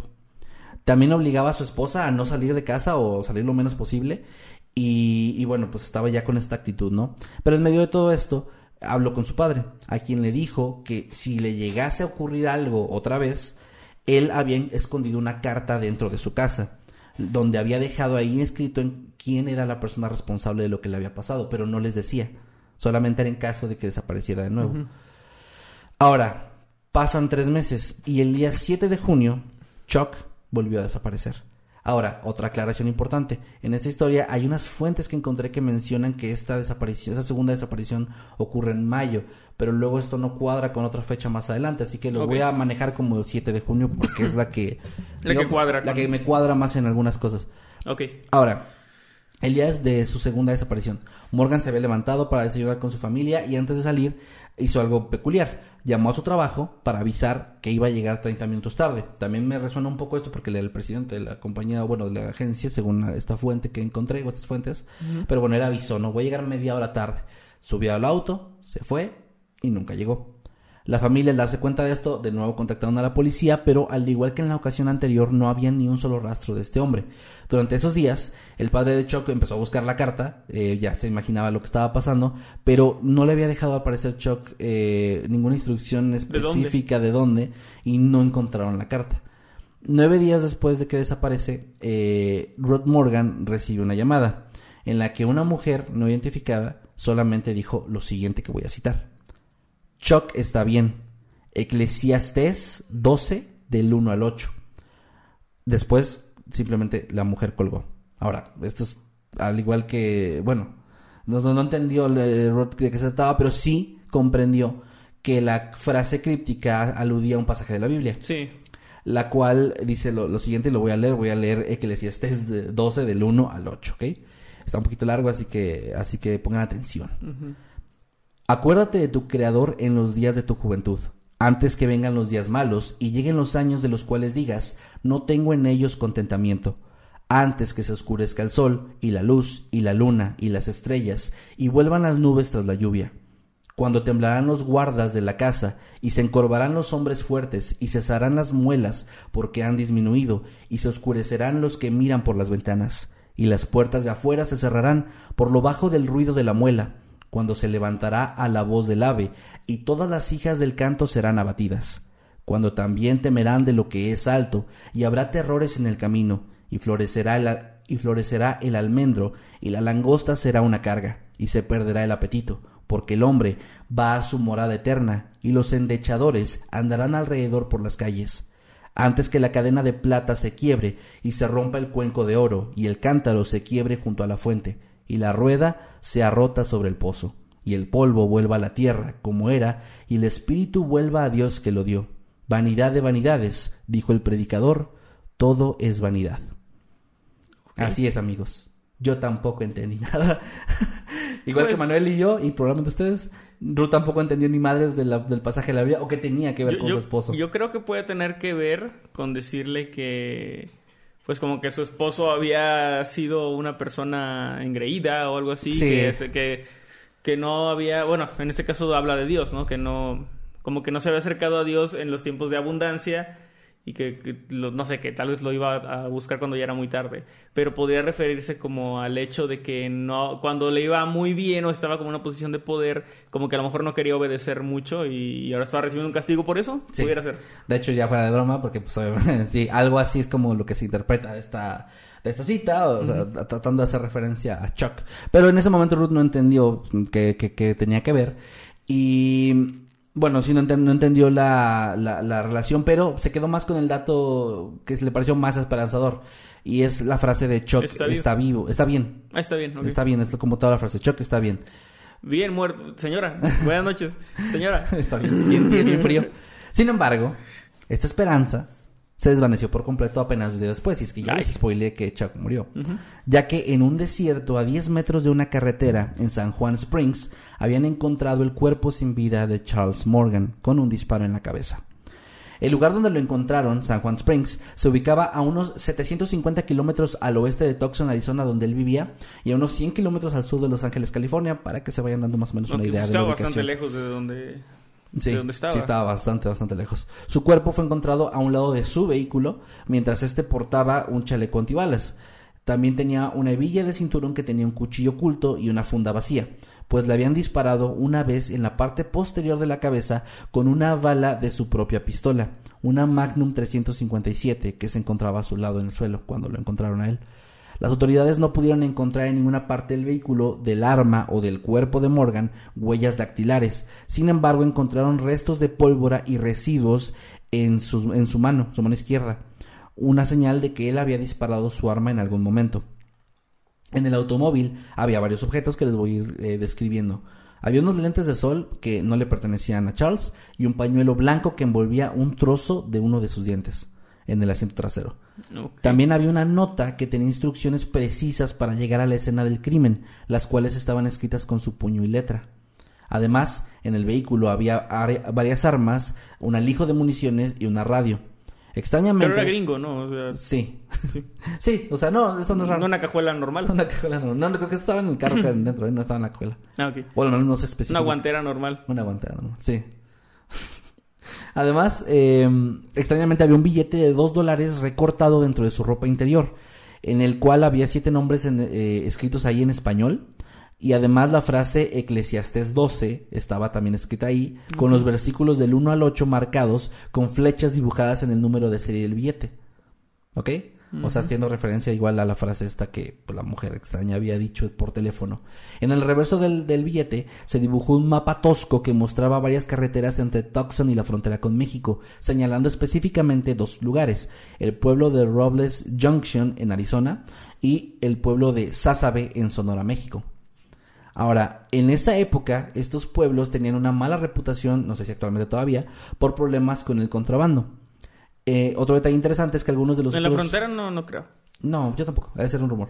Eh, otro detalle interesante es que algunos de los otros escritos en el billete supuestamente tenían referencias masónicas. Ahora, en las fuentes que busqué no encontré qué Pues referencias. los billetes tienen referencias masónicas en el... Bueno, también, pero además estaban escritas cosas. Segunda, a esto lo encontré en una sola fuente, así que no sé. Pero lo, lo menciono porque es un detalle interesante también. Ahora, dos días después de la muerte de Charles, una mujer anónima llamó por teléfono al departamento del sheriff del condado de Pima. Ella afirmó que tuvo un encuentro con Morgan en un motel local poco antes de su muerte. Afirmó que su sobrenombre era Ojos Verdes, o sea, el de ella, y que se, se- se trataba de la misma persona que había llamado a Ruth unos días antes. La mujer dijo que en el motel Morgan le había mostrado un maletín que contenía varios miles de dólares en efectivo, dinero que según en las palabras de él le serviría para sacarlo de un trato de algunos grupos de crimen organizado que habían eh, puesto para acabar con su vida, o sea, como que le habían puesto precio a su cabeza y él pensaba de alguna forma con el dinero salirse de ese trato. ¿Cómo? No se sabe. A pesar de toda la evidencia que les estoy mencionando, las autoridades se basaron en los restos encontrados en la mano de Charles para dictaminar Como suicidio. que se suicidó de siete balazos en No. la espalda. No, pues de un balazo, pero sí, que Sí. se había, que había sido un En la nuca, ¿no? Eh, sí. O sea, así como que súper incómodo el asunto. Pero pues es que se basaron en esto de que había restos de pólvora en su mano, que no había huellas de nadie más y... Nadie y- podía haber usado guantes y... Y que el gobierno, claro, que no está involucrado con nada de, de cosas de mafia. Entonces, eh, pues sí, eh, dijeron que, que fue le- un suicidio. Bueno, no me quiero adelantar, pero supongo que él le pidió a esta mujer que llamara y dijera eso. No se sabe. O sea, no, no, no, hay, no se sabe. De hecho, esta Ojos Verdes es Ajá. lo único que hay de ella, son estas dos llamadas. La de Ruth y la de eh, la, del sheriff eh, del condado de... de. ¿Conocerá De Bright Eyes? Pima, perdón. ¿Qué? ¿Conocerá a Bright Eyes? No sé. A lo A lo mejor, mejor son compañeros. a, a lo mejor conoce la película de Eyes Wide, Wide Shut. Puede ser. O de... ¿Cómo era? De Hills Have Eyes. O a lo mejor la canción de Ojos Color Miel de Residente. O Ojos marrones, a lo mejor conoce No. también. A lo mejor ojos verdes conoce a ojos marrones. Bueno, eh, ay, qué verga, qué, qué pinche programa que estamos haciendo. Am, entonces, bueno, eh, sin embargo, obviamente la a Ice Ice Baby. ¿Qué, es que tiene que ver? ya? Te quedé ya, ¿qué tiene que ver? Bryce. Ah, ay, ya. Ah, te mamaste, güey, qué bueno estuvo eso.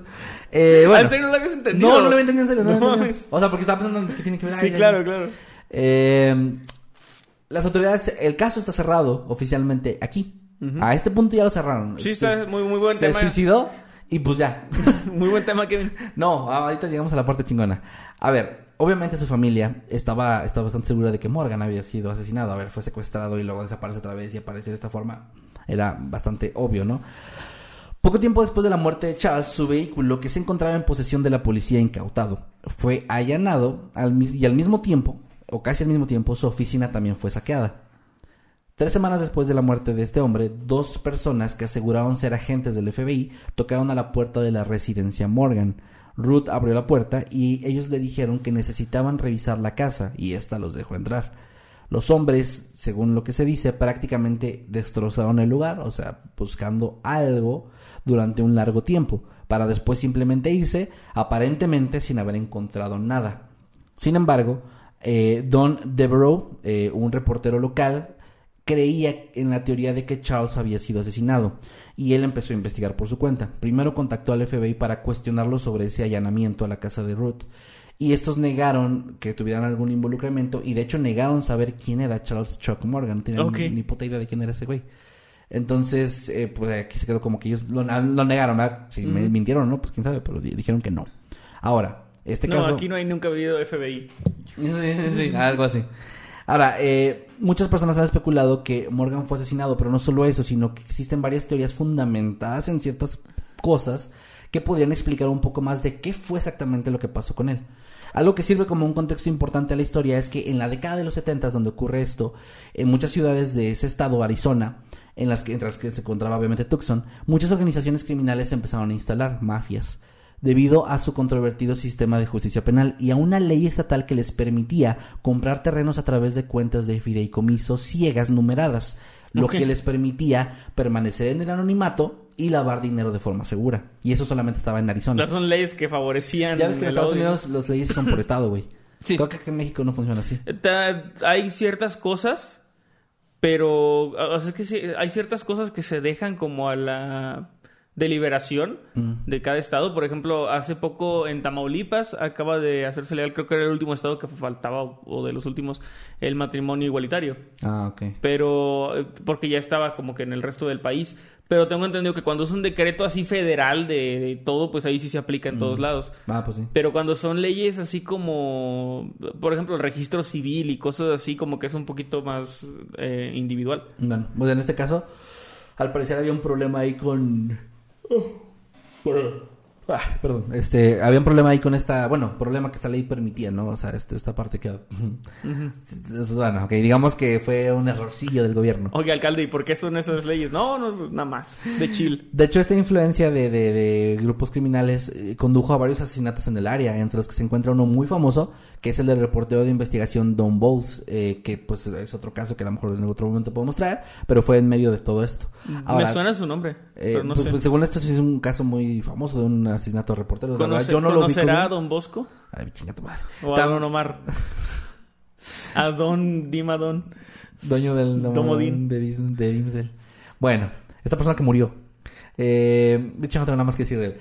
También se supo que Charles llegó a realizar trabajos de custodia de bienes raíces para al menos una familia de la mafia. O sea, se investigó que hubo ahí una conexión. Y lo que pudo haber llevado a ser usado para realizar, eh, o sea, que lo usaran a él para realizar trabajos de depósito en garantía para la compra de lingotes de oro y platino, que también era una forma muy conveniente de lavar dinero en esos años.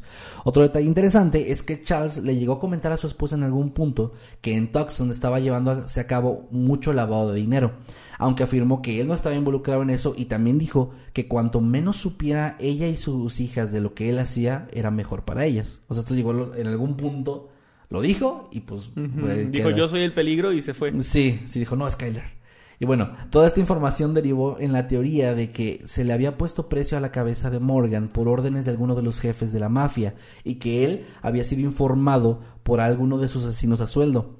Por lo que utilizando el dinero del maletín había intentado comprar a este asesino para que lo salvara. Sin embargo, la teoría aquí dice que durante el encuentro esta persona lo traicionó, lo mató y como quiera se llevó el dinero. Que, que es una de Tiene esas que- sentido. eh, güey, son las cosas que yo siempre he pensado cuando pasan algo así.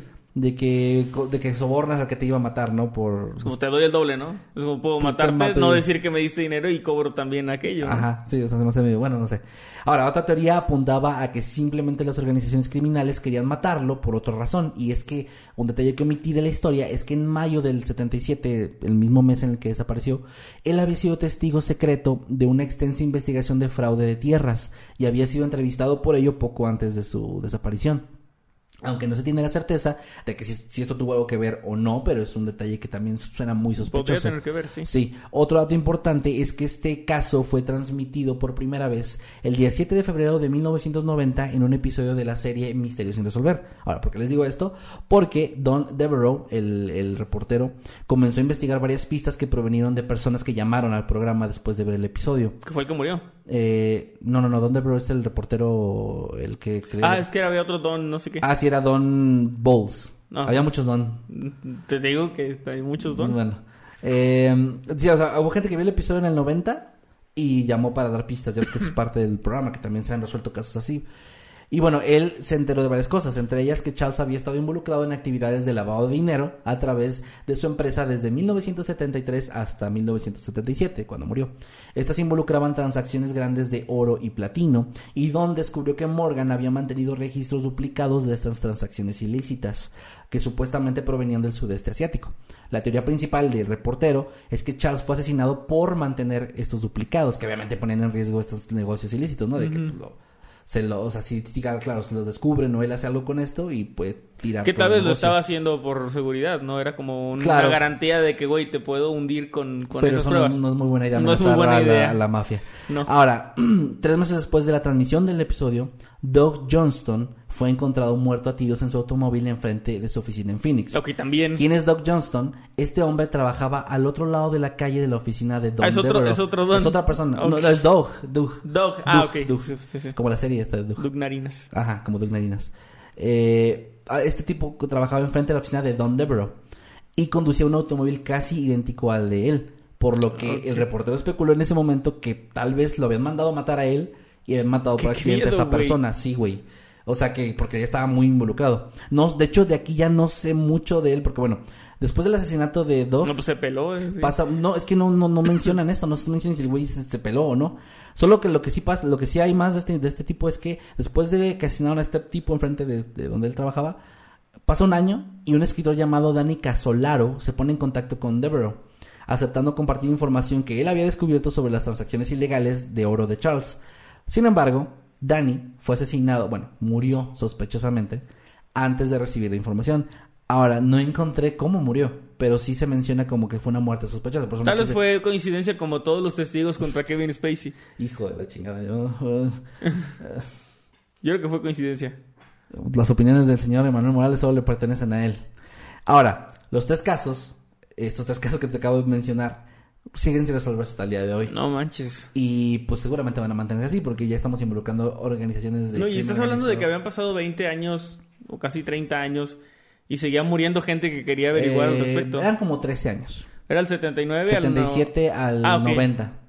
Ah, ok, sí. había 90, pasado 91, que fue 13 cuando años. cuando murió Pero pues aún así seguía muriendo gente por investigar algo que había Yo pasado. aquí ya no ya no se menciona nada de, de Don Devereaux, pero me imagino que dijo, no, Con permiso. no, este pues sí se suicidó. Y ya, pero está cabrón, güey, está cabrón ser fuera de chistes y todo eso, la verdad es que sí está cabrón el trabajo de los reporteros porque Sí. porque pues aquí en México O sea, pasa mucho, güey, que se no- nos los matan por Como eso. reportero descubrir algo bien cabrón puede ser lo mejor o lo peor que te puede pasar en tu vida. Eh, eso de le sabes demasiado. Sí, saberle mucho algo como que no, no, Sí. no te va bien. Entonces, bueno, el caso obviamente es bastante lógico porque ya no se está investigando, o al menos no se sabe si se está investigando o no, pero lo más seguro es que no. Ya pasaron ahorita, ahora sí, ya como 30 años. No más, bueno, 30 años de lo de Doug, pero serían este 42 por ahí, o 43 o más de, de la muerte de, de Charles. Y se ha quedado pues como un gran misterio porque pues sí, todas las circunstancias alrededor de su muerte son bastante extrañas. Hay muchas cosas que no tienen o no parecen tener mucho sentido como lo del billete con los escritos raros, por qué él escribió la dirección en la que lo encontraron muerto, con quién se vio, si fue, o sea, lo de las escenas solo es una teoría, no hay nada, no hay fundamentos más que... Pues iba a verse con alguien, probablemente el mapa lo hizo él mismo para guiarse, tal vez. Tal vez, está, está, está raro. Y también tenía esta parte de la, de los pueblos que había marcado donde había problemas de contrabando. Aquí la teoría que se maneja es, bueno, hay dos teorías que se manejan principales de, de, de su vida. Era un trabajador, un agente secreto del departamento de tesorería y estaba metiéndose en esas organizaciones como infiltrado y lo descubrieron.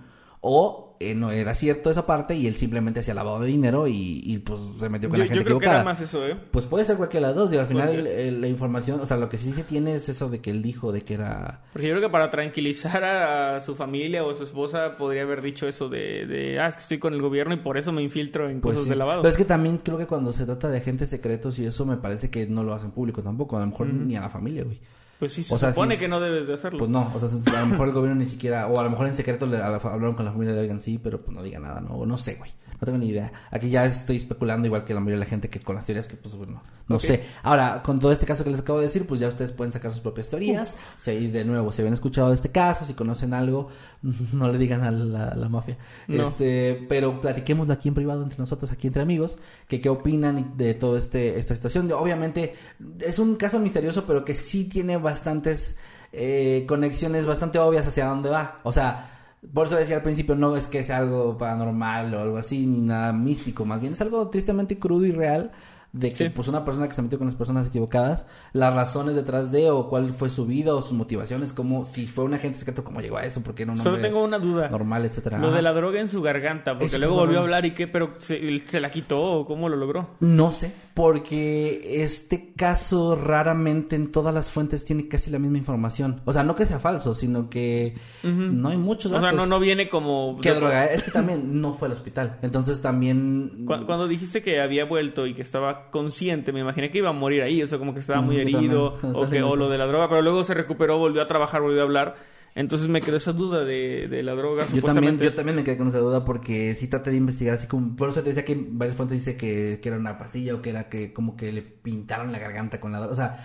hay como diferentes versiones, pero realmente en las declaraciones oficiales de Ruth, que es la que contó toda esa parte, pues no es muy claro. O sea, sí es muy, muy escasa la información, pero ella misma dice es que él no me decía nada. O sea, no, no, no dio muchos datos, mantenía como muy en secreto todo. Y también, por ejemplo, está la parte de la carta.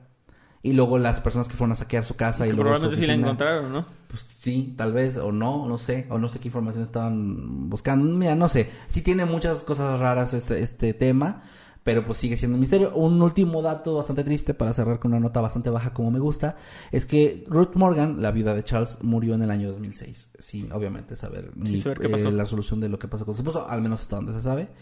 Y pues ya de su familia pues no se sabe nada, pero al parecer pues ya no, ya no hubo ningún problema ahí con su familia.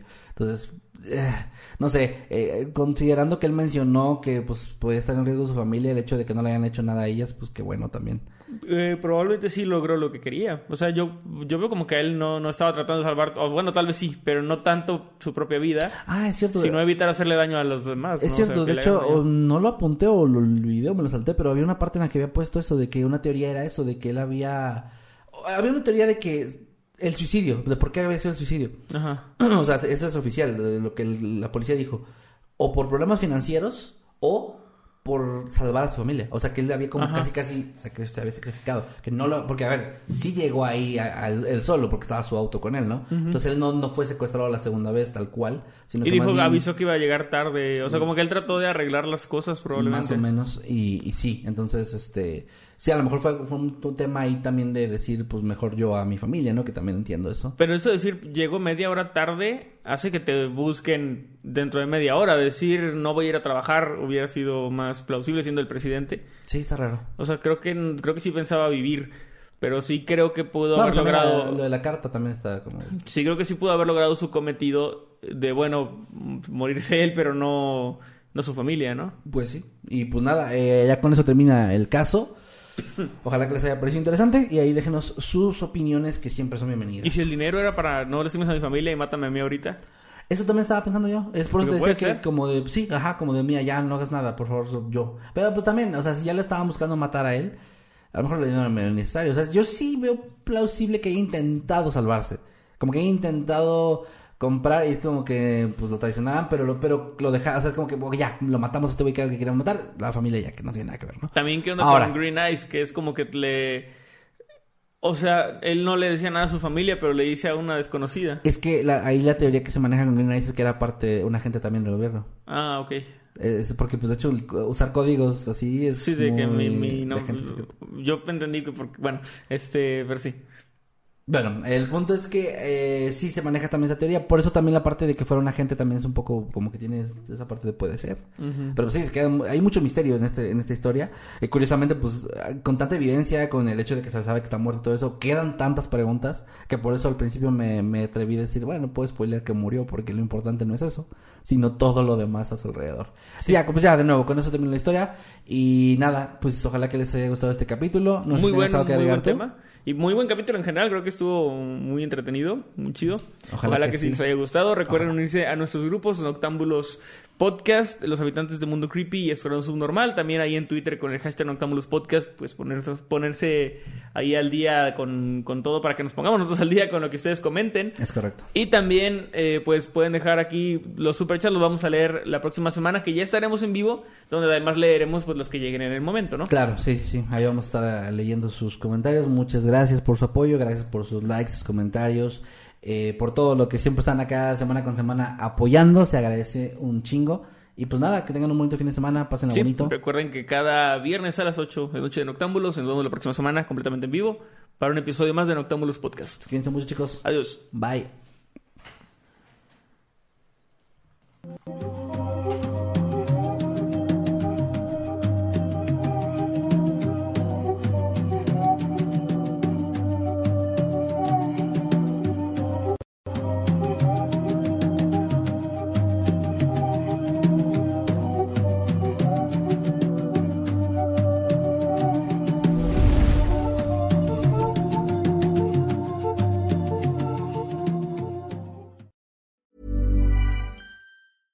Hey, folks, I'm Mark Marin from the WTF Podcast, and this episode is brought to you by Kleenex Ultra Soft Tissues, your ally to help tackle your allergy symptoms this season. I love the change of seasons, but nobody loves pollen and all those other things floating in the air that make you sneeze during this nice weather. Kleenex Ultra Soft Tissues are hypoallergenic and allergist approved, so fight back against watery eyes and runny noses without worrying about irritating your skin. For this allergy season, grab Kleenex and face allergies head on.